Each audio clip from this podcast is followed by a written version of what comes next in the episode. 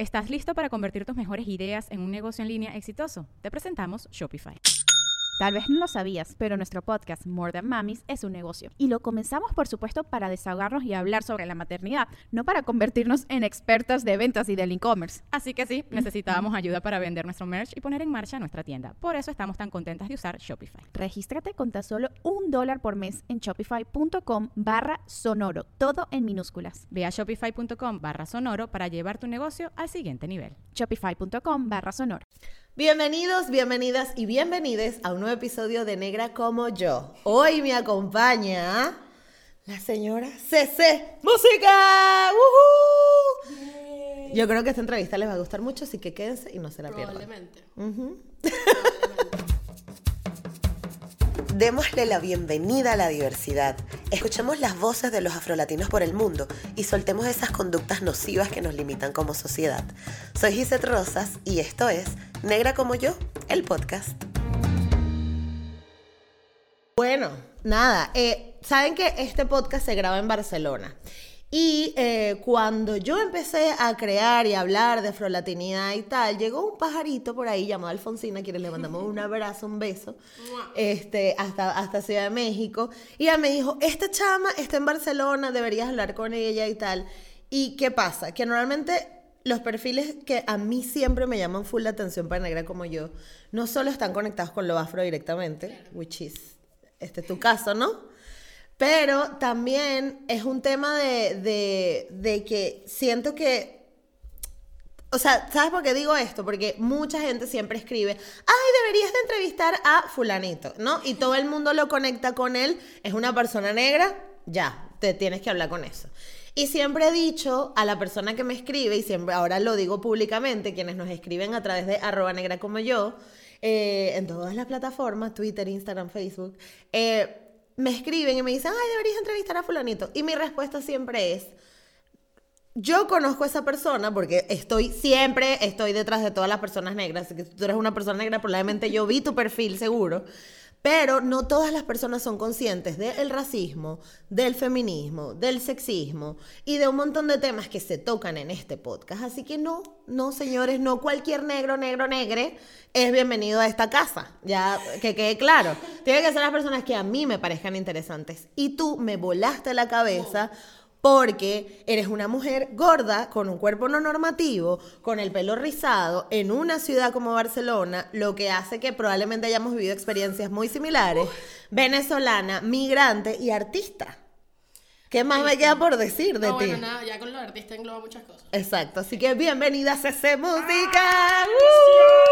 Es mi primer podcast. ¡Qué guay! Me Sí, encanta. Es bueno que sea este tipo de podcast porque es como el tipo de lugares en donde me gusta hablar. Exactamente. Hay muchos podcasts que, no sé, como eres rapera, se enfocan mucho en tratar de ponerte, ajá, sí, eres más malota que otros, a ver, cuéntame esa historia. Es como, no, de- que sea rapera no me hace el- la típica rapera. Claro. A veces trato de que no me engloben tanto en el tema rap, porque son muchas más otras, o sea, hago muchas otras cosas. Claro. Pero bueno, pasa, pasa. Pero esta, esta es la mejor presentación que me han hecho en mucho tiempo, te lo juro. Ay, me encanta, muchas gracias.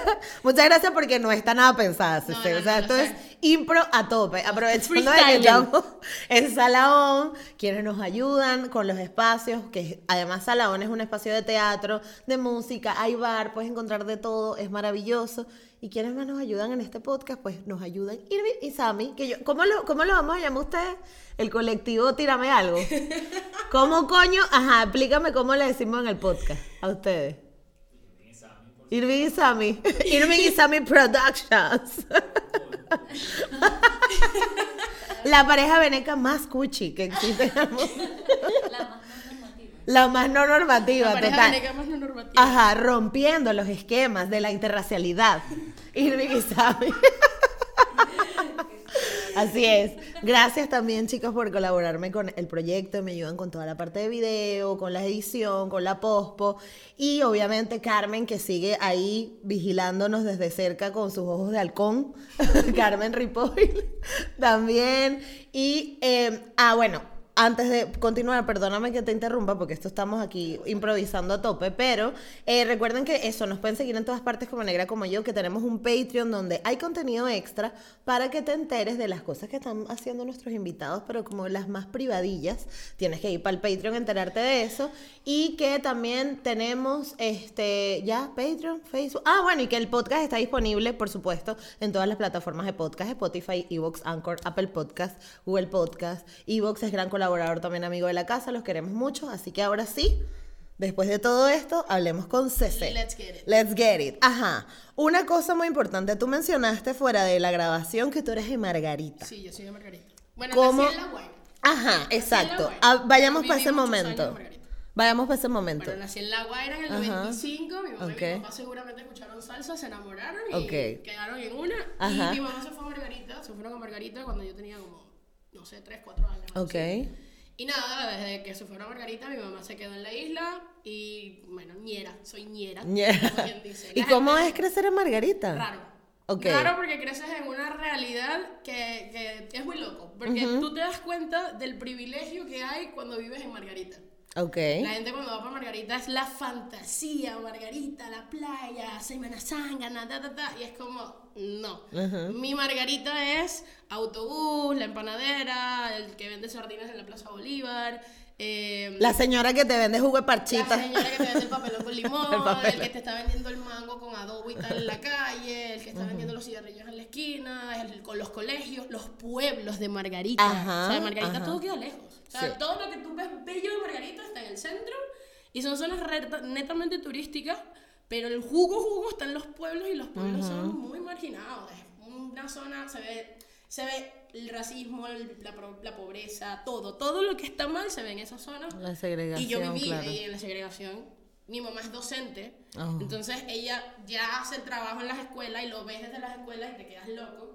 A mí me pasó que en Margarita hay colegios de mucho dinero. Ujú. Me tocó dar clases de música en algún momento. Ah, qué guay. Era muy loco. Era muy loco porque venías del pueblo en donde hay un nivel de pobreza muy heavy y llegabas al colegio y tenías a tu alumna de 15 años con dos iPhones y diciendo, ¡ay, qué pesar! Me voy a Chicago. Sí. Y que yo no conozco Chacopata. por ejemplo. Exacto. Y era una. Claro, es muy loco porque la gente cree que ese gag de, de Mia Colucci, de mi papá me está invitando para París otra vez, es un chiste, no, es real. Y obviamente no todos se conectan con París, pero, ¿sabes? Había gente, yo me acuerdo también, amigos sufriendo y que, ay, qué ladilla, otra vez tenemos que ir para Miami. Y dije, bueno, mano, yo no Yo- yo tengo panas de visa. la música que también era como marico, que ladilla, weón. Me toca ir a Puerto Rico a, por ejemplo, ajá. a comprar una guitarra. Y yo. ¿Cómo te cuento que yo practico con el cuatro roto que está en la casa porque no tengo guitarra? Exacto, porque aparte la, la diferencia no es una cosa que tú digas como que, bueno, te, tú vas para Puerto Rico a comprarte la guitarra y tú te la compras en Caracas. No, es que tú no tienes ni para la Claro, guitarra claro, en- en mi y el otro tiene un viaje para Puerto Rico solo por una guitarra. totales. En mi pueblo todavía no hay internet. Wow. ¿Y cómo se llama tu pueblo? Eh, Mi pueblo se llama Francisco Mata Díaz. Y Ajá. Queda cerca de Punta de Piedra. O sea, yo vivía cerca del ferry. Ok. Pero para tener vida social tenía que agarrar una hora de bus Ajá. por la mar Ajá. y quedarme en la zona todo el día. y Claro, regresar en la noche para claro. aprovechar el día. Entonces era matador. Porque era como, ay, sí, la callejera para uno. Pero para mí era como, es que si no aprovecho el día, no hice nada. Claro, es como, claro. Si no, si no aprovecho que salí de mi casa, que me Ajá, lejos, ajá. y no aprovecho para ir al cyber, el internet, mi amigo con el internet, la cosa, tal, ensayar, moverme, no tenía Sí. como tener oportunidades. Claro. Esa es la otra cosa. Ajá. Que Margarita es muy guay, pero las oportunidades son escasas, escasas, escasas. Entonces, Sobre todo en, en el mundo artístico, ¿no? en el mundo artístico, muchísimo. Bueno, yo buscaba mucho buscar toques en Caracas, Puerto La Cruz, para que me conociera otra gente y tal. En Margarita me fue bien, porque el grupito que teníamos era muy, muy comunitario entre nosotros. Bueno, Éramos claro. Todas las bandas. Y nos, repartían los, los- nos repartíamos los músicos y era como, bueno, mi baterista va a ser el bajista de la banda del otro el fin de semana que viene y no pasa nada, somos colegas. No, yo creo que todos entienden también el struggle, ¿sabes? O sea, todo el mundo entiende como que lo difícil que es tener un bajista o este bajista sabe que tiene que tocar todos los toques, Sí. porque si no deja morir a un poco de gente. No, el bajista que en ese momento era ese típico bajista que era como, aquí solo estoy yo, mano, eh, úsenme. Exacto. Y era como, seguro, seguro, úsame. Claro. Bueno, vas a tocar así, así, pero había, no hubo, no hubo ese celo. Siempre como que se reconocía la desventaja que tenía uno, de repente el privilegio que tenía el otro. Entonces, como que procurábamos, tenemos amigos que son gente que tienen demasiados privilegios y estábamos los otros que eran como, mira, pisa tierra. Exacto. Y es como que, vale, vale, sí, tengo que pisar tierra. Pero Claro. también hay su gente que... Que no, no, no ha pisado tierra todavía. Y no creemos que no, pise tampoco que pise. Ajá, entonces tú creciste en Margarita, tu vida fue Margarita, no sé qué. El contacto con la música, ¿cómo llega? O sea, Desde siempre. eh, pero ¿en qué momento tú dices, yo necesito hacer esto, quiero hacer esto, o nunca llegó, o cómo fue tu conexión Tuve un con la música? raro con la música. Porque fue como... Siempre me ha gustado la música, en mi familia siempre ha estado presente la música, nadie se lo había tomado de forma profesional. Ok, Y cuando yo, a ver, cuando estaba en primaria, mi mamá me metía en cualquier tipo de actividades. Claro, porque, para bueno, la niña necia. No, mi mamá era madre soltera y trabajaba de peluquería. claro. Entonces ella no tenía quien, quien me cuidara y yo pasaba mucho tiempo en el cyber. Mi mamá, su, su manera era como, trabajaba en un centro comercial, ¿cuánto te cuesta la hora de cyber? No sé, tanto. Claro, Y agarraba y, y me metía en el cyber. Entonces Claro. yo en el cyber lo que hacía era que escuchaba música. claro. Escuchaba música, me, me Qué divertido. YouTube, MySpace. le- me to- todas esas cosas, MySpace tal, veía música, jugaba el GTA un montón, pero era por la música. Y un día le dije a mi mamá como, quiero aprender a tocar un instrumento. Y mi mamá me metió en la orquesta sinfónica un tiempo, pero yo no di con ningún instrumento porque no me, no sé, no, los quería tocar todos. Era como, yo no quiero uno, yo quiero tocarlos todos. Pero no se me daba, no, era como, no tenía esa capacidad musical que tiene mucha gente, Sí. de que de repente no tiene teoría, pero se siente y toca cualquier instrumento y Ok. a mí no se me da por ahí, a mí se me da es con la voz y, y bueno, me metí en la orquesta, duré un tiempo, nunca llegué a agarrar un instrumento como tal, me cambiaron de colegio, no pude Ok. seguir yendo a la orquesta, Ah, pero en el colegio descubrí lo del hip hop con los compañeros, se reunían en el, en el recreo y se ponían a freestylear y yo veía la cosa de lejos, Claro. como 12 años más o menos, 13, y era como, "Ah, esto, voy a intentar, ¿qué tengo que hacer para aprender a rapear? Y exacto. hubo uno que me dijo, nada, weón, ponte y en el, en el espejo, ponte. Claro, y tú, tú. Y yo, Pa, no, no tú, creo. tú, tú, pa. Y un día sí me puse así, me lancé como, no sé, cuatro rimas y fue como, ¡buah, bro! Soy demasiado, soy muy latifa, soy increíble. Y fui al colegio al día siguiente, se prendió una rueda, una rueda freestyle y fue como, bueno, me voy a meter. Me metí, la partí, Ok. una locura, todos, ¡bien! ¿Cómo te? Locura.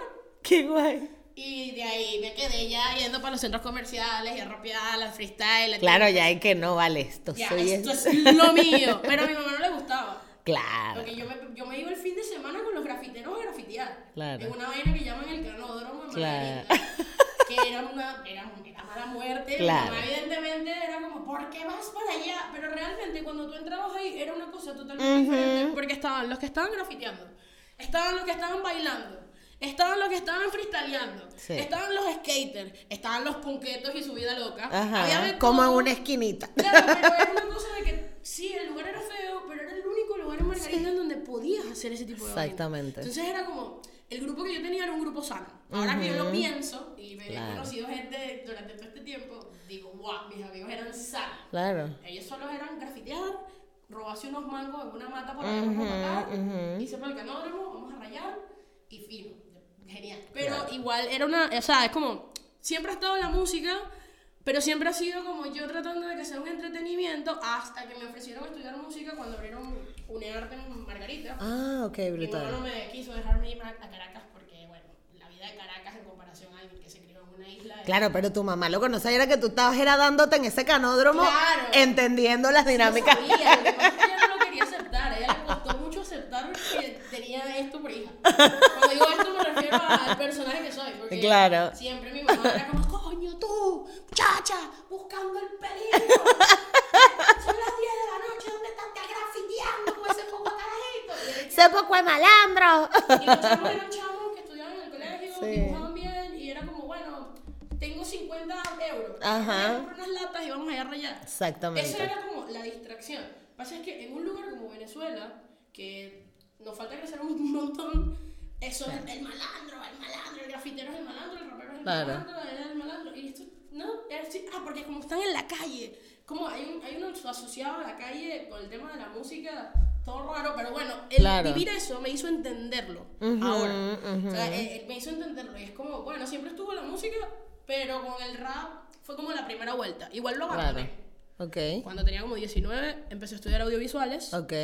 Y como que dejé la música, fue como, bueno, rap no. Empecé Ok. a rumbear, me entré en otra dinámica, me planchaba el pelo. Oh, oh, Yo tuve, yo tuve todo ese proceso de plancharme el pelo, feminizarme para caerle bien a la gente, eh, te- dejar de rapear porque era como el rap es de hombres. Varoni, claro, Y sí. yo era buena. Sí. Bueno, soy buena. Claro. Realmente soy buena. Entonces me daba como el, no quiero competir con los tipos. Y era como, pero no Claro. te- no, tenía la capacidad de entenderlo. Claro, pero es que además eso Y se educa.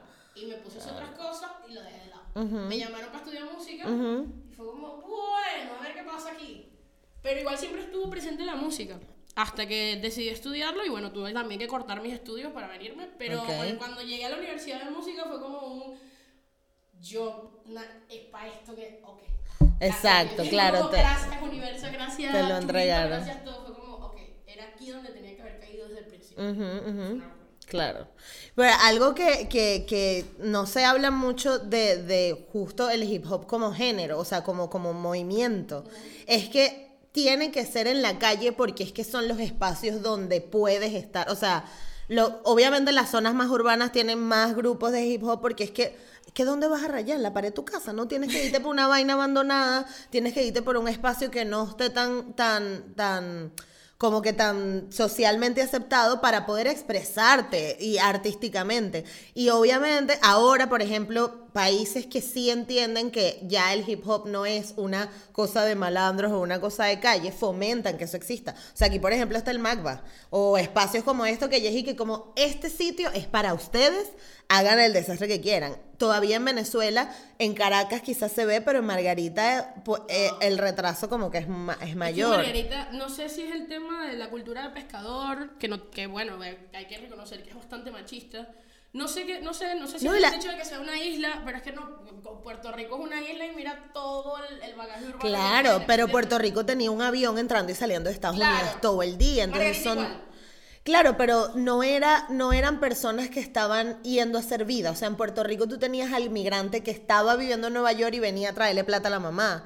Ya. Es distinto. En Margarita tú tenías el turista que iba, No, gringo, bueno, europeos que se quedaban y hacían esa movida. Pero- El yaque, es- el yaque, como tal, es un pueblo de gente europea con privilegio que dijo, uy, me, me apodero de este espacio. Exacto. Y vengo aquí y hago esa- En el yaque aprendí a hablar inglés yo, con el poco gente blanca. ¿entiendes? Mi tema de Exactamente. aprender inglés en Margarita fue, bueno, voy a la playa, el guiri, hola, ¿qué tal? Ajá. Vamos a hablar, hello, my name is, I have four years old, and I...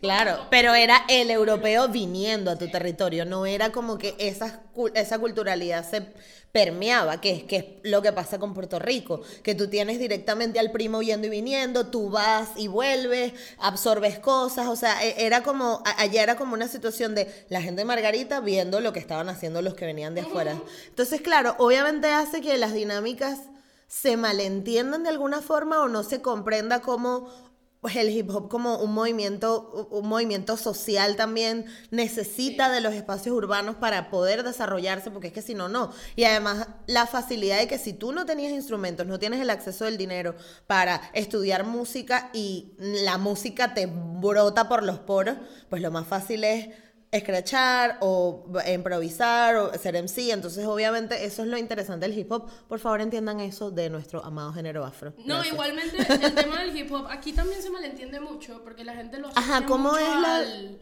al- la vestimenta y a un diálogo, una narrativa de calle. Claro, el performance. Voy a la calle, vengo, fumo, saco, jalo, bebo. Ajá. No. Es como, el hip hop es una cultura de renegados que se dieron en un punto y dijeron, ok, mira, somos todos nosotros los que no le están prestando atención. Ajá. ¿Qué nos gusta? Ajá. ¿Cómo nos sentimos identificados? ¿A dónde lo queremos llevar? Y se movieron y lo hicieron. Yo hace días dije una opinión que capaz por... ¿Sabes el meme ese donde sale el de enredado con el montón de... de- Ajá, con los Una coches. opinión que dirías que seguramente te ponen... Yo digo que el hip hop es lo único cultural que tiene Estados Unidos y no es reconocido porque es creado por negros. Así. O sea, lo- No. Lo digo aquí en China. En todas como- partes y yo lo apoyo. Lo único que puedes decir que tiene Estados Unidos de ellos es el hip hop. ¿Y por qué no lo abrazan tanto? Porque es de negros. Si Exactamente. lo hubiese creado Eminem, capaz. Pero no pasó así. Y lo mismo con muchos géneros musicales. Por ejemplo, la gente, tú le dices jazz a alguien aquí y dice, uy. Ajá. No, Sí, pero Sinatra lo produjo Quincy Jones, que es un negro. Exactamente. Y Quincy Jones fue el mismo que produjo a Michael. O sea que la industria pop te la dio un negro y tú estás pensando que fue. ¿Quién? Y yo tengo la teoría de que eso pasa con todos los géneros En musicales. Venezuela está el caso de que la gente que representa el hip hop son un montón de blancos con privilegios Claro. y yo como no tengo tantos seguidores es como, ah, tú, ah. La, no soy la Sí, yo creo que lo único que está salvando la jugada es Acapela. Sí, sí, pelas. Pero, ¿qué pasa? Que es lo que te digo, el potencial que hay en Acapela a nivel de hip hop, claro. Pero es que, pero lo que digo es, es tan artista y, y, y es tan real porque el hip hop está conectado con unas condiciones socioeconómicas concretas. Que de hecho Cancerbero rompió con eso totalmente, porque él hablaba de siendo un blanco, es como, a mí me juzgan porque soy blanco y tengo cultura de calle, que un negro, que es como, hay un planteamiento que va mucho más allá de pararte frente a un beat y decir, mira qué barras me lanzo, mira qué líneas me tiro. Es, Exactamente. Es reconocer el por qué estás llegando a ese punto. Ajá. Pero por lo menos a mí lo que me inspira a rapear es la rabia. Yo tengo que reconocer que es la rabia.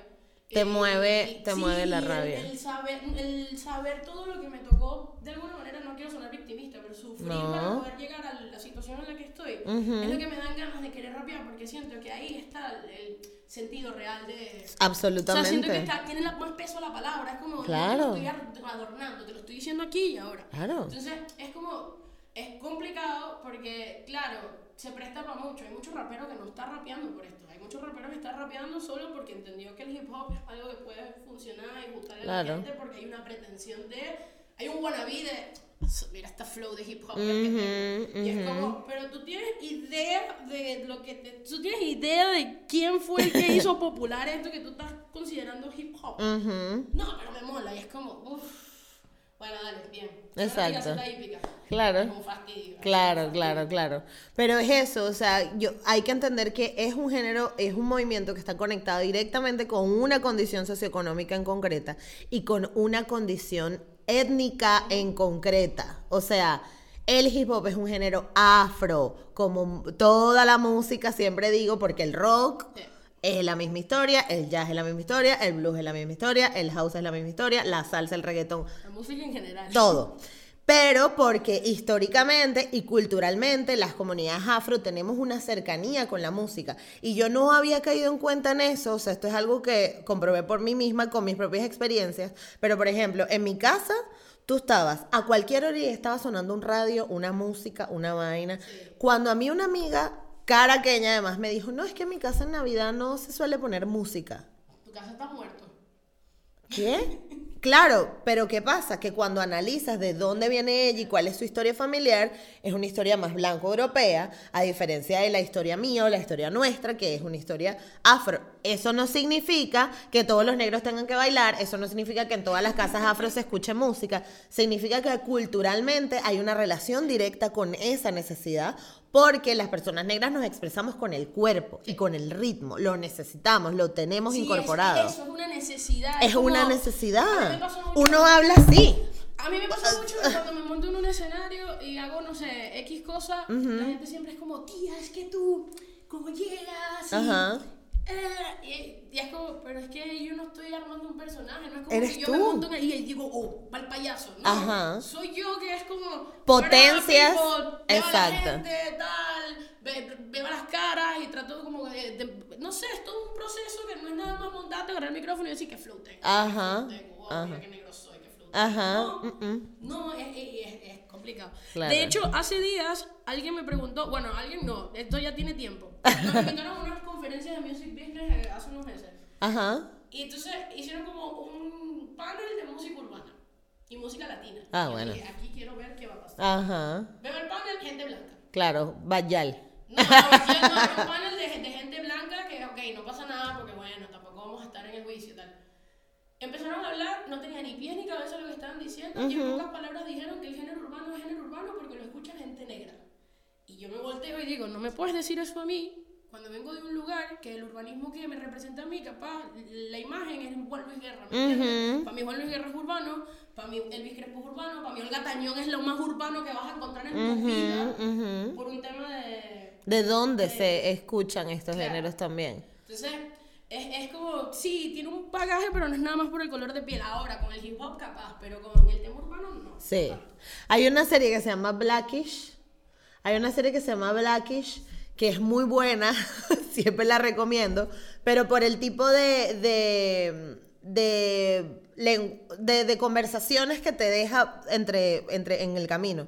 Y el primer capítulo justamente empieza con el protagonista que lo convierten en el vicepresidente de la, de la, del departamento urbano de la empresa. Era un hombre negro, obviamente, bueno, la serie se llama Blackish, pero él estaba molesto porque él decía, cuño, ¿por qué tiene que conectar todo el tiempo lo urbano con lo afro? Claro, porque a partir de la estructura no hay un reconocimiento válido de la comunidad afro. Entonces, a partir de eso le vamos a poner etiqueticas. No, bueno, tú eres tropical, caribeño, urbano, pero nunca asumen que es afro. Y eso, obviamente, afecta un montón en las estructuras de poder. Me acabas de hacer recordar que tuve una ex Ajá. que cuando yo me venía me dijo, tú cuando llegues allá vas a ser exótica. Y yo dije, ¿qué? Y sí. ¿Por qué? Sí, sí, es que tú, el pa y tal. Y llegué aquí y entendí. Ajá. En ese momento fue como raro. Veo que fue un cumplido, pero igual es raro que me digas, vas a ser exótica. ¿Por qué? Porque soy diferente. No me jodas. Ajá. Como, Luego quiero hablar de, de esa, de esa historia. Pero aprovecho para quienes nos están viendo, recuerden suscribirse a este canal para que crezcamos. Chamo, yo no he llegado a los 3.000 suscriptores y todo el mundo, ¿qué, qué contenido tan increíble. Bueno, suscríbanse porque es la única forma de que me ¿te muestren. gusta? Dale ahí. Dale ahí al botón donde sea que lo Dale. pongan. O sea, estábamos hablando fuera de cámara que muchas personas creen que la condición de tu color de piel está directamente relacionado con las habilidades que puedas desarrollar. Y las habilidades se desarrollan por el contexto, por lo que tú absorbas. Es decir, si tú creciste en una casa donde se baila mucho, probablemente tú vas a saber bailar, aunque no lo practiques, te pones y, y sale, ¿no? O si creciste en una casa con un árbol, pues tú vas a saber monearte, pero eso no está conectado directamente con tu color de piel o con tus rasgos físicos, ¿no? O el cantar, tú nos estabas contando que... Mi familia es muy musical. Mi mamá, mi mamá es, cul- es gestora cultural. Y, Guau. y bueno, se ha ido formando con los años. Ujú. Pero en mi casa siempre había un radio. Claro. Era la emisora que le gustaba a mi mamá. Entonces en esa emisora pasaban pura música de lo que le gustaba a mi mamá, que es la música de los 70, 80. ¿Y quiénes eran los que cantaban en aquel momento? Negros. Ajá. Entonces mi mamá, mi mamá de por sí ya como que tiene un respeto y se ha sentado a investigar y me ha metido mucho en la cabeza esto. Todo esto que está pasando contigo ahora mismo es como algo que mi mamá me decía, tipo, hay que tener conciencia de eso, porque mundo donde... Y era- yo antes era como, ay mamá. Ajá, exacto. Yo quiero hablar de la CC adolescente alisada. Insoportable, insoportable. Pero es un personaje, es un personaje. Ok. total. Mi mamá era muy de. A ti yo veo que a ti te gusta pura música gringa. Tú no conoces a la gente de tu tierra. Y yo, Ajá, ajá. "Mamá, porque yo no canto esa música. Ah, Y ok. mi mamá me dice, "Ah, sí, te quiero ver cuando te sientes con un grupo de músicos y te, Ajá. sientas, que te pidan bagaje cultural y no sepas qué poner en la mesa. Claro. Y fue como, ay, mamá, ta, ta, ta". ¿Y en qué momento cambió eso? en la universidad, cuando me empecé a topar con lo que es ser artista. Claro. Y meterte en una clase de guitarra y ver que, ay, mamá, clase de guitarra, vamos a tocar guitarra. El profesor y que, un momento, ¿no? Vamos a empezar por la historia de la guitarra. Persia, tal, esto, Ajá. otro, el laúd, bla, bla, bla, pim, pum, pam. Era una locura y fue como, pero yo, ¿para qué necesito eso? Luego llegas aquí con 23, empiezas a rodearte con artistas, ves las conversaciones, ves lo perdida que está la gente y dices, ya, ahora entiendo, coño, mamá, gracias. Es- Mamá, gracias de verdad. O bueno, profe, gracias. Claro, Y claro. que, que no sé, ser artista, el, el- a mí me costó mucho entenderlo. Y mi mamá me formó durante muchos años, estuve en la orquesta, mi mamá cantaba, entonces yo empecé a cantar y toda la movida, pero nunca fue como, ay, yo quiero estudiar música, yo quiero, yo quiero dedicarme a esto. Siempre fue como, bueno, esto me mola. Ok. Hasta que pasó ahí, pero de, de adolescente, dándole golpes en, en la cabeza a mi mamá con todo lo insoportable que fue. Y el Fui pelo- emo, rasta, me planché el pelo. Yo lo intenté todo, yo todo lo intenté. O sea, lo intenté todo para poder llegar a, a encontrarme conmigo. Y lo que me encontrando fue escribiendo Gemini aquí en cuarentena después de un montón de años, haciendo hip hop. Cuando dije, no voy a hacer rap más nunca. Claro. Como, ¿what? Ajá. What? Y cuando yo saqué Gemini, mi mamá me dijo, qué bueno que empezaste a rapear otra vez. Y fue como, Qué Tú guay. a mí nunca me dejaste rapear, eso era de malandro. Y después como que lo entendió. Como que se ha Claro. sentado a educarse. Ha sido un trabajo, ha sido lindo. Porque igual lo acepta, lo ve y dice, oh, coño. O sea, se siente orgullosa porque va más allá del querer rapear y montarme en un escenario. Para mí es cultural. Es pararme en un escenario y decir fresca y sueltecita y hablar de lacritas y tal. Es como, no puedo negar de dónde vengo. Yo no voy a venir aquí a hacer música para que los blancos me quieran nada más, ¿no? Yo vengo aquí a hablar de mi bagaje De cultural, de lo que. ¿sabes? De lo que he vivido, de lo que es. Mi abuela es de cerro. Mi familia es de barrio. mi, pa- mi papá es el moreno de la casa. Mis abuelos son negros. Y yo no puedo ocultar eso. Yo sufrí raci- eh, eh, racismo en mi familia. Mi familia por parte de mamá tiene sus cositas. Si van a ver esto, Pero- mucho, yo a terapia, lo puedo hablar. Este, Pero igual es que no es una experiencia de racismo, es una experiencia de asimilación producida por el racismo. no lo sé, porque mi familia por parte de mamá todos son blancos. Lo que pasa es que no, o sea, el tema es que nos, al educarnos en una sociedad racista, reproducimos frases o comentarios racistas. muchísimo. Claro, Me obviamente, porque es violento. Pero no sabía de eso hasta que me senté a escribir el disco y a reencontrarme y a hacer todo ese trabajo de sanación de qué es lo que soy, qué es lo que me gusta, qué es lo Ajá, que tal. ajá. Pero me puse con- a cla- en adolescencia siempre me ha gustado el hip hop, siempre. O sea, yo la música que escucho desde que me paro hasta que me, acue- es- me acuesto, hip hop, R&B, jazz, en mi casa se escucha jazz, mi novia es una friki del funk, del soul, del jazz. Ok. De hecho, Daniela fue en cuarentena la que me hizo como terapia con la música. Mm, Yo llegué aquí y escuchaba una música muy down y me dijo como vamos a cambiarte toda la dinámica. Me puso a escuchar jazz otra vez que lo había perdido ok. y me reencontré y tal. Y yo le dije a ella, yo no sé si es porque esta vaina le hicieron unos negros con todo el feeling y yo me siento sanada, no lo sé. Sí. Y sí. Capaz Y sí. sí. Y pasó. Y ella me decía, yo tampoco lo sé, pero vívetelo. Ya no. y las dos ahí, Y la música que le gusta a mi mamá es música de negros. Mi mamá me enseñó a mí Barry White. Lo primero que yo recuerdo, si me dicen, la música de tu mamá es Michael Jackson, Barry White. ¿Y quiénes son? Negros en aquel momento, ¿me entiendes? Los galanes de aquella época. Yo, música blanca después, cuando digo Britney, Disney, Disney que te metió por los ojos todo blanco, ajá. la fantasía High School Musical, bla, bla, bla. Ajá. Pero la música que a mí me gusta es música de negros y tiene un bagaje cultural y son unos negros formando peo y diciendo, mira, tú dijiste que yo iba a pelar bola toda la vida, mírame cómo estoy. Está Claro. Jay-Z con un poco de Lucas, de Illuminati, cosas locas, pero, pero es eso.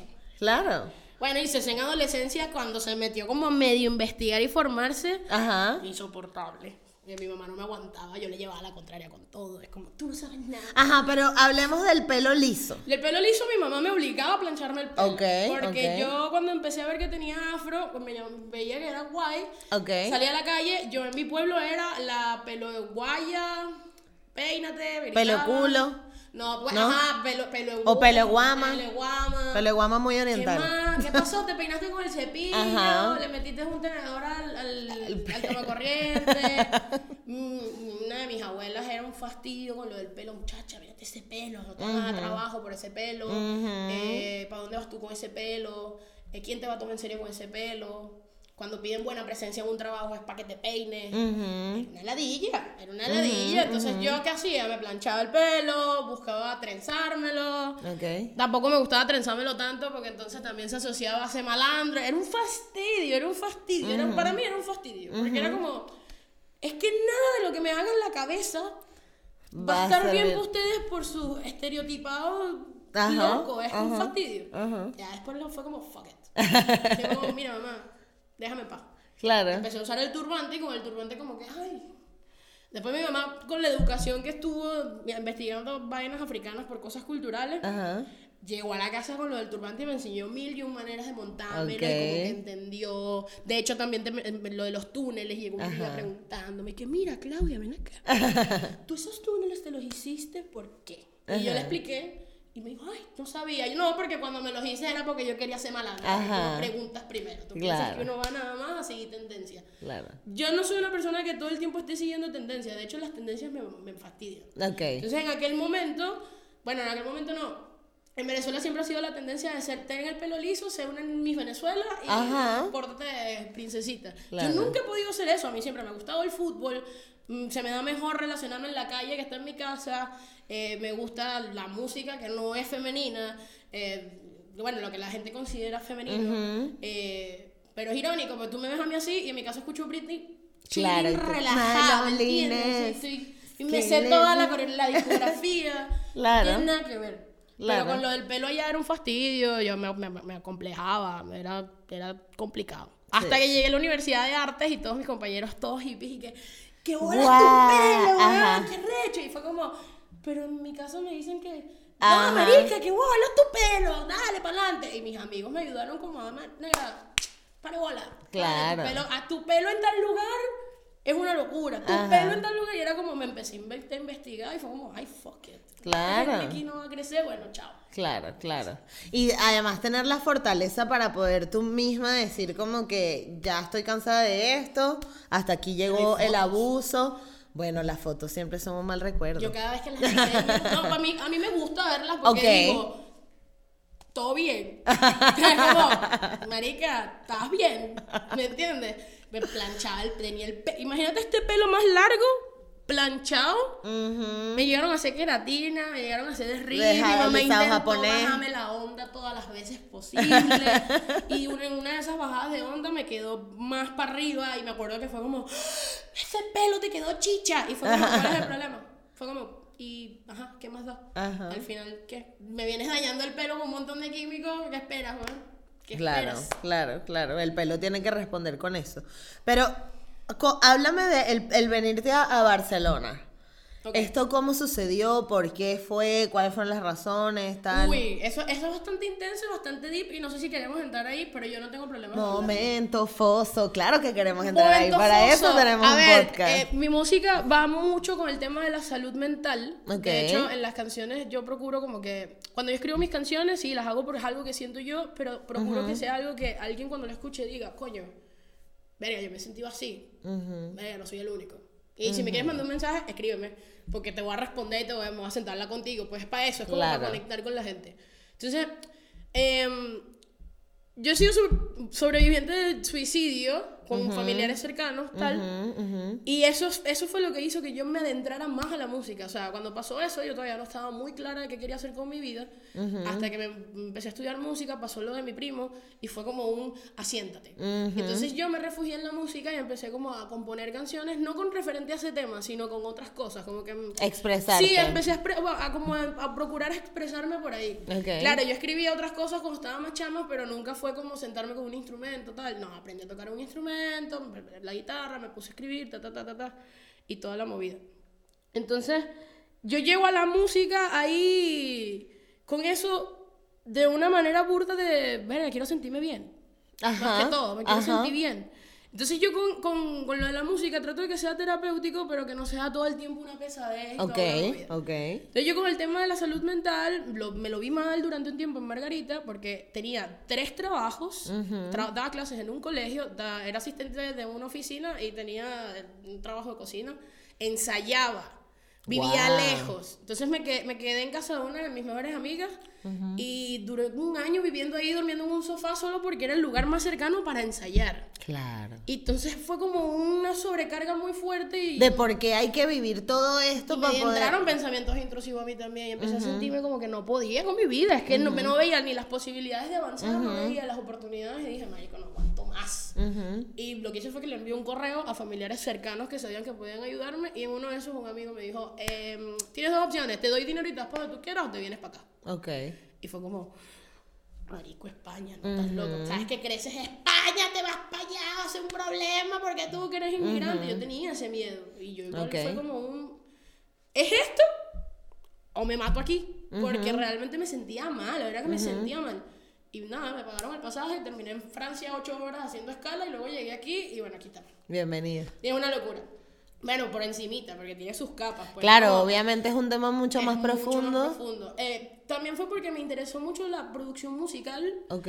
y me di cuenta que en Venezuela para estudiarlo estaba bastante complicado. Entonces, yo sabía que aquí me iba a tardar, pero que podía formarme por mis propios medios, que bueno, creo que, creo que una de las cosas que también nos ha inculcado con la educación es esa vaina de que no, si no vas por una universidad no te puedes formar. Y es como, yo me he hecho producción, yo me he hecho productora musical y me he hecho artista con lo, como lo que dices tú, con la formación desde la casa. ¿no? Por lo menos nunca vi clases de canto, pero escuchaba las canciones, me ponía a cantar las canciones, las Claro. repetía, fui, busqué talleres, es quiero cantar bien esta canción, en el taller me enseñaron, aprendí la herramienta, me la llevé y fue así, fue una formación totalmente autodidacta Y me vine para acá con guitarra, una guitarra cartón piedra que se la robé a alguien, creo, a alguien de mi pueblo que la tenía tirada y dije, bueno, tú no la usas. Bye. Está en España, está mejor que tú. Lo siento. Eh, Ok. y, y fue una locura. Me vine y ya está, ya estamos. Es con, la, con lo de la ¿Y qué tal, qué tal la experiencia aquí? O sea, ¿cómo llegaste? ¿Cómo te sentiste? Raro, raro. Tuve dramas al principio, Ok. pero en el drama conocí a mi novia. Mi novia ha sido un gran soporte. Daniela de Pana, que ha sido Besos, Daniela. Dani es lo máximo. Dani, Dani, a Dani. Dani fue la que me convenció a mí de crear un disco y subirlo. Ok. Porque yo todavía no tenía como la confianza. Yo siempre estaba como, no, no, todavía me falta mucho para producir. Ajá. Y Daniela que, tú escuchas tus letras. Tú escuchas lo que haces. Y yo, no, pues escúchalo. Como, no. Do it". Dale, Y, ajá. y fue como, bueno, dale, vamos a darle. Y, y cuando guay. saqué los EP fue como, ok, capaz tienes razón. Porque Qué sí, guay. siempre he estado en la música, pero yo nunca me he planteado como el, yo me voy a dedicar a esto. No, es como, no sé, me gustan tantas cosas que es como, no, no, pero ya a este momento estoy como, es esto lo que quiero. me Quiero, quiero pasar mis días metido en un estudio, produciendo para gente, produciendo mis cosas, en ambientes creativos y todo eso. Eh, si no hubiese sido porque Dani, desde. Yo me iba a devolver. Ok. Cuando llegué me fue mal, los primeros dos meses, el primer mes, me pasaron cosas bastante locas y yo consideré devolverme. Y Dani Claro. fue la que me dijo: Yo creo que si tú te vas, no vas a llegar a ser lo que quieres ser. Lo que quieres. Y fue como, pero es que ¿cómo me voy a quedar aquí si no tengo a nadie? Yo no tenía a nadie, yo no tengo familia aquí, yo estoy solita. Claro. No importa, pero yo te apoyo. Y es como, no, vení, estás loca. Nos acabamos de conocer. Me dice, como persona, no lo veas como que yo porque soy tu pareja, velo como persona. Yo quiero que estés bien. Y si no hubiese sido porque ella de pana me comió la cabeza con el quédate, yo sé que tú puedes, yo sé que tú vas a echarle bola, capaz me hubiese regresado y no estuviera pasando. No, pero más allá de eso, vente para acá, más allá de eso, eh, eh, yo creo que es lo importante, y esto es un consejo para todas las personas que digan, coño, es que no sé cómo ayudar a mi amiga, es que no sé cómo... El estar ahí, el decir, yo creo en ti. O sea, ni siquiera te voy a un plato de comida, vas a vivir a mi casa. Yo creo en ti, yo creo en tu potencial. Puede ser tan, tan, tan, tan importante para una persona y, ta- y que le cambia la vida y le Eso es lo- voltea eso- la... Por eso yo en una de mis canciones que se llama Rosca digo que nunca te falte amor, si tu ego te desafía, que nunca te falte amor y tal. Es porque es eso, es mi amigo, su manera de demostrarme que me quería, no, no fue nada más el hecho de pagarme el pasaje. Fue Ajá. como un, si yo sé que tú estás mal y yo te puedo ayudar sacándote de ahí, yo te lo voy a ofrecer y tú verás. Y yo lo agarré y me vine y me fue genial. Igual Daniela, si no fuera mi novia igual, fue como...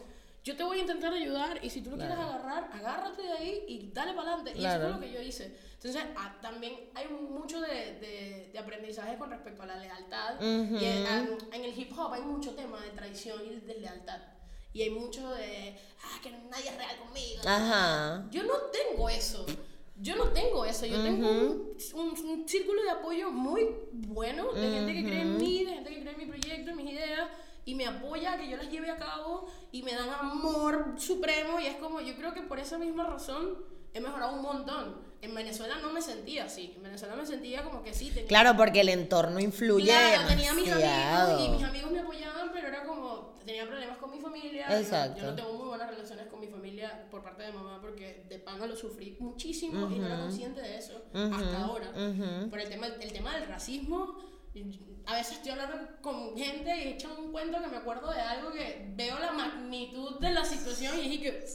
Ajá. Y digo, hostia Ajá. mierda, qué fuerte que, que viví eso. y, y es raro, no lo vas a comentar porque la gente de América. Claro. Eh, ¿Aló? Claro.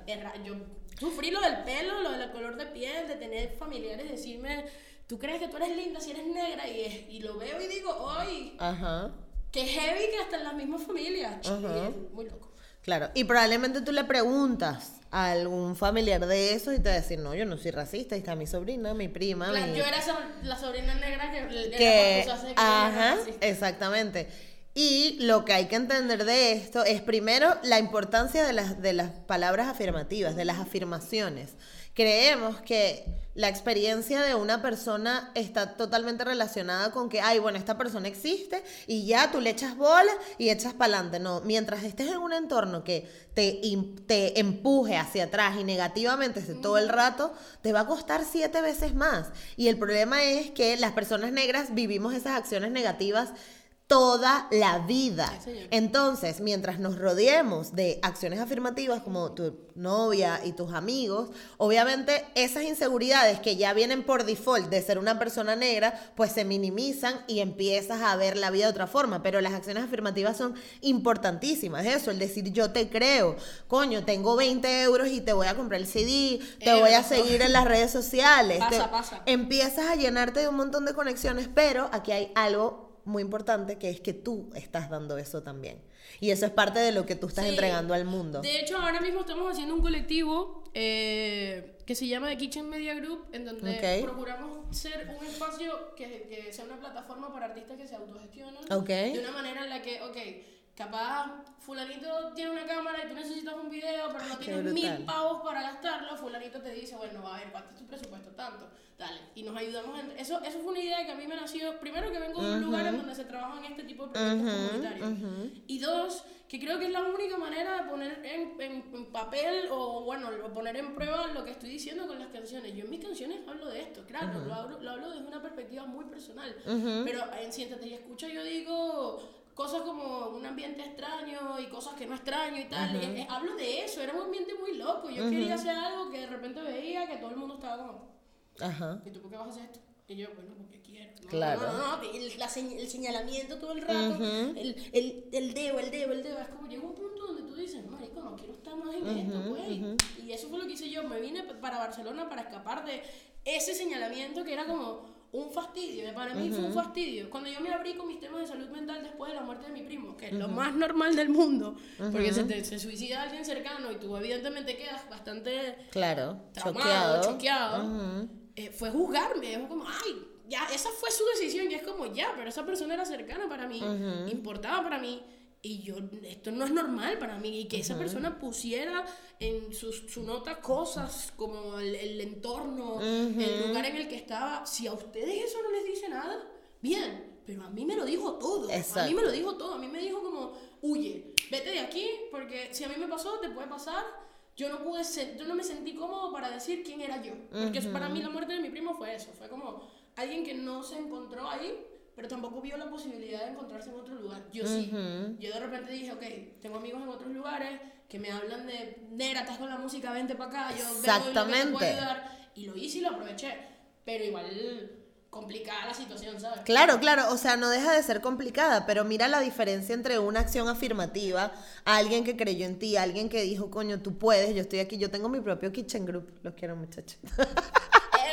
es que es, que, es, así, o sea, es que es así, o sea, literal yo a Sammy y Irving los conocí y fue como que yo estoy en esto, pues, o sea, así estamos. Y ellos, y nunca voy a olvidar que Irving me dijo, yo sé. Y yo ok, vamos a hacer algo. Pero es muy importante porque... me dio una computadora. Ajá. Me pasó eso, salimos un día, yo, yo estaba aquí recién llegada, yo no le había dicho, mira, necesito nada. Yo estaba aquí, llegué yo a currarme, bueno, buenos días, y me dijo, acompáñame a comprar algo. Fuimos a la tienda, se compró una computadora y yo no entendía, dije, ¿será que te la va a regalar? No sé. Ajá. Agarró, se compró. Llegamos a la casa, agarró la computadora, la abrió, agarró la de él y me la puso en la mesa y me dijo, toma. Y yo, ¿y esto qué? Para ti, para tus cosas de producción. Claro. Y yo le dije, pero yo no te pedí nada. ¿La quieres o no? Ajá. Fui que, sí, obvio. Bueno, ya. Y se fue. Y yo me quedé en, la, me, quedé en la mesa viendo la computadora y que, como por 10 minutos y que, mira, pero tú en serio me, me dices, sí, la voto. Si no la quieres, la voto. Yo sé, ¿la quieres o no? Y fue como, sí, sí, sí, dame, dame. Claro. Pero fue una cuestión de, un gesto de él, claro, fue muy loco, porque fue como muy a los coñazos. Mi amigo tiene un poquito de, sus cositas, ¿no? Claro. fue como que si me tiró la computadora y dijo, toma, te quiero. Eso fue. Pero para mí eso fue como un, hey, ya va. Claro. Esta persona no tiene la certeza de que yo le voy a echar bola. Y está haciendo esta apuesta. No es que yo me sienta en la responsabilidad de que tengo que cumplirle. No, pero valóralo y digo, ok, bueno me dieron un empujón. Claro. Voy para adelante. Claro. Entonces, con lo del colectivo, eso fue como una manera en la que me reuní con un grupo de artistas de aquí que son geniales. Y fue como, vamos a plantear esto, ¿ustedes están de acuerdo? Podemos hacer y movernos en diferentes lugares y tener diferentes Claro. propuestas. Y los panas así, tipo, para adelante. Igual es raro.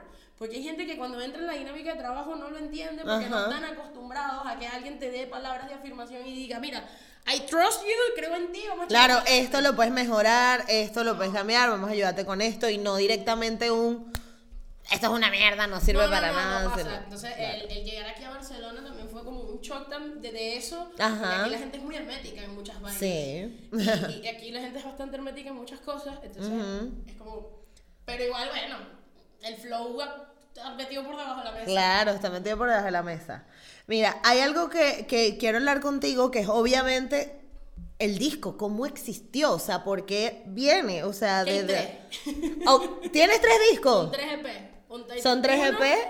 eh, Gemini, que fue el que saqué en Ajá, y ese- Justify My Soul, que fue el último, el último disco. que- El más reciente. Bueno, sí, reciente, como quien dice. El, bueno, el, no El- digas el es que último, salieron todos el mismo año. Pero no es, es el más reciente. No, no, es el más reciente. Ajá, no es el, último. Queremos va a que haga más va, música. viene, viene un disco. Ay, ok. Vamos a, a- a recordarles a todas las personas que están aquí con nosotros que se suscriban, que nos den like, que compartan, que escriban por negra como yo en todas las plataformas. Estamos en Twitter, en Instagram, en Facebook. Y que este podcast también está disponible en Spotify, en eBooks, en Anchor, en Apple Podcast, en Google Podcast y donde sea que tú escuches podcast, ahí vamos a estar disponibles. Ahora quiero que me respondas eso, pero tenemos Bueno, seguimos aquí con la cara del hip hop de Venezuela. A mí no me interesa que se dijo primero en negra como yo. Se dijo primero aquí. Claramente, si no estás suscrito, si no estás dando like, si no estás compartiendo, no estás enterado. Pero ahora nos quedamos en la parte de conversación de, de conocer cómo fue el proceso de tu disco y las cosas que tienes preparadas para el futuro. Bueno, el disco viene em, de eso, terminar de decidir, ok, estoy haciendo producción musical, no me Ok. gusta nada, voy para afuera.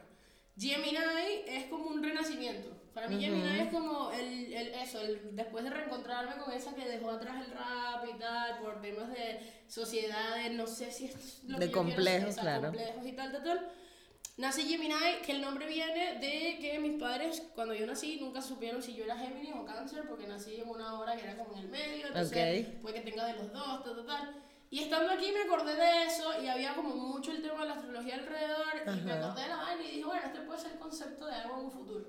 No lo tenía muy definido.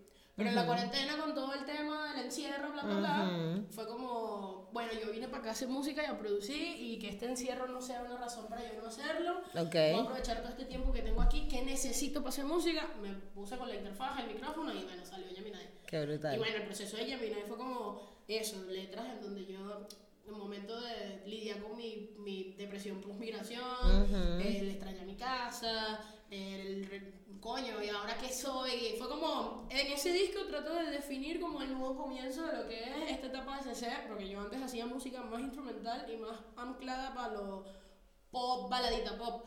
Ok. Y con esto es hip hop, calle, tal, flow, otras cosas. Ok. Entonces fue como un, ok, this is the new me, pero no es new me, porque los que me conocen desde antes saben que lo estaban esperando. Mis amigos cuando yo volví y saqué Gemini fue como, sí, pasó lo que tenía que pasar, pasaron 17 años, pero no pasa nada. Es una locura. Qué brutal, qué brutal. Ok, y ahora qué estás preparando para... ¿Qué se viene por ahí? Estoy preparando un disco de hip hop. Ajá. eh, que se va a llamar un Title 2 para que sea la continuación de un Title 1. Ok. Es como un disco que de las barras que he escrito así que siento que son buenas y bueno, podrían funcionar Ok. con respecto a cosas por decir. Ok. Porque realmente estoy como tratando de tomarme una distancia del tema rap porque se centraliza mucho. Entonces a mí me gusta la música. Ajá, general. ajá. O sea, no quiero nada más quedarme con... la que- la que Encasillada. rap- claro, Claro. me gustaría como experimentar con conceptos más populares, me gustaría como experimentar con, con otros ritmos, me gustaría fusionar ritmos latinos de, de donde vengo con el hip hop y hacer como un tema todo conceptual. Y voy, voy, estoy como trabajando eso, como buscando llevarlo a otro tipo de, de que no sea nada más el, hola, bueno, sí, soy artista independiente y esto es lo que hago. No, es como, ok, ya que tengo su atención, chicos, tengo que hablar un par de vainas. Y, y mi música va de eso, de la reivindicación de la mujer en el aspecto de la industria musical, de que no, no nos tienen respeto en un estudio cuando nos metemos. y, y no, te metes en un estudio con un montón de mujeres que saben lo que está haciendo y es una locura lo que puede salir de ahí. De hecho, una de las palabras de afirmación que recibí fue de alguien que se ganó un premio, alguien que se ganó un Grammy, fue la que confió en mí primeramente y me dijo, mira, tú, esto es lo que tienes que hacer, y me mostró como un mapa, y esa persona, una mujer que cambió la historia, que para mí es de las más increíbles, y dije como, ok, let's get it. Entonces, ahora estoy como en ese punto en donde puedo jugar con eso, porque sabía que me faltaba un montón, ahora ya todavía me falta, pero siento que puedo como manejarlo. Okay. Entonces estoy haciendo un disco de rap que va a estar dividido en dos, side A y side B. Okay. Estoy produciendo para una chica de aquí que se llama Eva Santillano, una locura. Eh, a otro chico también estoy produciendo, nada, metiéndome en el estudio, trabajando. El colectivo, tenemos un show en una sala de aquí en Plaza Real ah, que se llama The Cookbook y es un ciclo de conciertos donde fusionamos música urbana con música en vivo. Ah, qué Entonces yo pongo a la disposición la Soul Kitchen, que es la banda que me acompaña, a otros artistas para que ellos se animen y, y ha estado genial. O sea, las, las, que han pasado, los chicos que han salido salen y ya salen y graban y, y se motivan y es eso, es como ser artista conlleva la responsabilidad de que lo que estás haciendo puede influir. Exacto. Entonces tú, si vas a ser un artista de mierda, evidentemente vas a influir negativamente en la gente. Claro, claro. Pero si eres un artista que de repente tienes como, no sé, cosas que creas que puedan hacer que funcione mejor tu entorno, proponlas y capaz hay gente que va a decir, epa, mira, eso me representa, yo voy, voy para allá contigo. Claro. Y eso es lo que creo que viene a futuro. Me ha pasado que me he topado con gente muy increíble, productores que se me han acercado como buah, tía, tus letras, tu flow, tengo estos beats por aquí, si te interesa cuando quieras, eh, músicos, buah, cuando quieras, ven, quiero invitarte a mi bolo. Entonces, a nivel artístico en Barcelona me he sentido increíble porque de verdad que han sido súper bellos mm, y, y, como que he podido encajar dentro de lo que para ellos tiene peso. Ajá, ajá. Y entonces, bueno, el año pasado cerramos en el Magimás. Este año volvemos al Magimás no sé si hago, hago, la clausura, pero no cierro el show. El año pasado cerré el show. Okay. Este año no cierro, pero estoy otra vez y eso está guay. Claro. Eh, y nada, a ver si volvemos a tocar en el Apolo, a ver si conseguimos unas salas mayores. Todas esas cositas. Eh. Seguir currándoselo, seguir trabajando, seguir, seguir poniéndole. Yo estoy muy orgullosa de ti, Cece. de verdad, estoy muy, muy, muy orgullosa de ti y yo sé que la vas a romper. Y te lo estaba diciendo ahorita hoy, mañana, no sabemos cuándo, porque el camino del artista es muy, muy, muy, muy difícil y tiene como muchas variables. No solo se vive de la música, sino que tienes que tener un, trabajo para poder monetizar lo que, lo que quieres hacer con la música. Pero al final yo creo que el premio va a ser que tú estás enfocada y en algún momento llegarás a esa meta, así que estoy de verdad, de verdad demasiado segura de que la vas a romper. Super focused, así es, así es. Y que bueno, al final estoy enfocada no nada más en llegar lejos, sino como es eso, servir a apoyo. Con todos. mi música va de eso, de reivindicar a la mujer dentro de la industria, va de esto, de hablar de cosas que normalmente no se hablan. La gente en Venezuela da por hecho que vivimos en una fantasía y no, nosotros somos un pueblo que viene con mucha violencia psicológica, viene con muchas cosas impuestas que nos han dañado nuestra manera de desenvolvernos a futuro. Eh, el tema de la salud mental para mí es súper importante como persona que sufre temas de salud mental, como persona que también ha, ha superado eventos traumáticos. Eh, para mí es eso mi música, como algo que como yo quiero que sea como una herramienta en la que alguien pueda usarlo y decir, bueno, me voy a expresar a través de esto también. Exacto. ¿Sabes? Hay gente que no tiene las palabras, entonces yo como te presto mis palabras para que tú expliques lo que te pasa, a ver si alguien te entiende y que eso sea una manera en la que tú te sientas más feliz, más libre.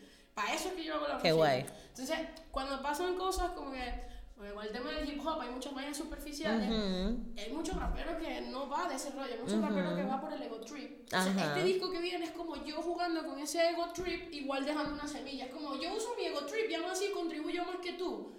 Y no lo estoy haciendo por contribuir. Es simplemente que es lo que es y ya está. Exacto.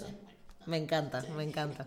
La vas a romper. Gracias a todos los que estuvieron en este episodio. Gracias, Cece, por estar aquí. Eh, y nada, recuerden que estamos en todas partes como Negra como yo, que ahí se pueden suscribir, que tenemos el Patreon donde hay contenido extra que hicimos con CC, así que puedes ya verlo para allá, chismecitos. Y eh, sí, no me interesa, CC, ya yo te dije que yo cargo con esas consecuencias, porque lo mejor que me podía pasar es que me cancelen, me encantaría. A mí me encantaría, si me cancelan, gracias, porque el disco va a ser brutal y me lo voy a agradecer mucho la publicidad gratuita. Exacto, exacto. Gracias a todos y nos vemos en el próximo episodio. Chao.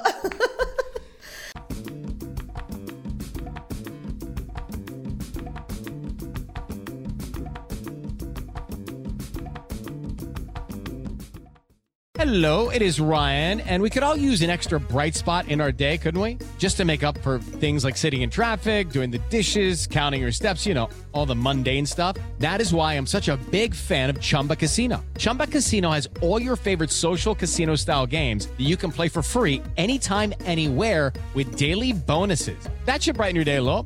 Actually, a lot. So sign up now at chumbacasino.com. That's chumbacasino.com. No purchase necessary. Group. Void were prohibited by law. See terms and conditions. 18 plus.